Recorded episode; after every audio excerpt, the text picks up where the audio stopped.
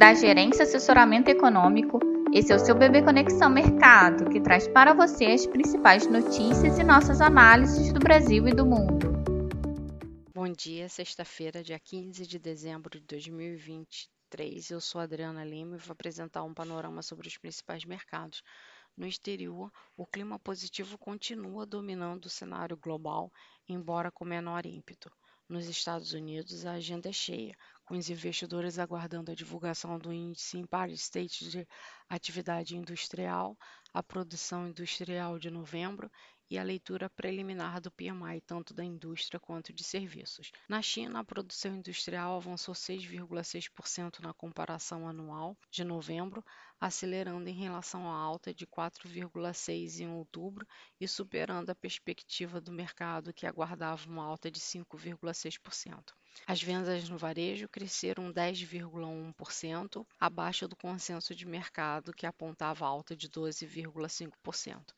Os investimentos em ativos fixos avançaram 2,9%, pouco abaixo do previsto de 3%. Na Europa, os PMIs do setor de serviço vieram, no geral, piores do que o esperado. Na França, o índice de preços ao consumidor harmonizado recuou 0,2% em novembro ante o mês de outubro. No comparativo anual, os preços na França desaceleraram de uma alta de 4,5% para uma alta de 3,9%, pouco acima da alta prevista de 3,8%. O Banco Central da Rússia decidiu elevar a taxa básica de juros de 15% ao ano para 16% ao ano. Assim, a perspectiva para o dia, diante de um exterior com os mercados abrindo a última sessão da semana ainda com viés otimista, embora alguns ativos mostrando esgotamento do rally pós-FONC, os futuros de Nova York e as bolsas europeias avançam, com exceção da bolsa no Reino Unido. As yields dos Treasuries entram em zona de acomodação após a forte correção negativa causada pelo posicionamento dovish do FONC e de Powell na quarta-feira, enquanto o dólar mostra correção técnica de alta frente à maioria das divisas. As commodities também seguem no campo positivo, apesar dos indicadores chineses divergentes. Para o dia, o clima relativamente positivo deve perdurar ao longo de toda a sessão, com alguma volatilidade causada por ajustes técnicos em alguns ativos e na onda dos resultados dos indicadores americanos. Nesse sentido, acreditamos que as bolsas devem ter mais um dia de alta, com as taxas dos Treasuries ligeira queda e o dólar mais fraco contra emergentes. No mercado interno, esse panorama global deve ter influência ainda para direcionar os nossos ativos.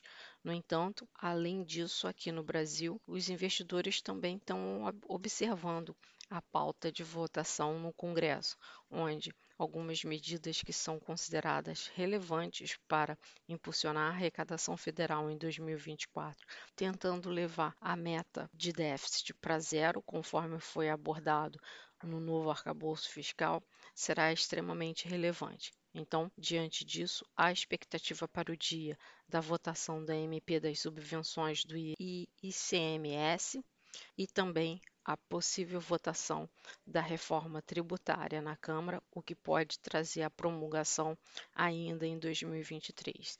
Na agenda de indicadores, destaque para o GP10 de dezembro, que variou 0,62 ante 0,52 em novembro. Em 12 meses, o índice acumulou queda de 3,56%.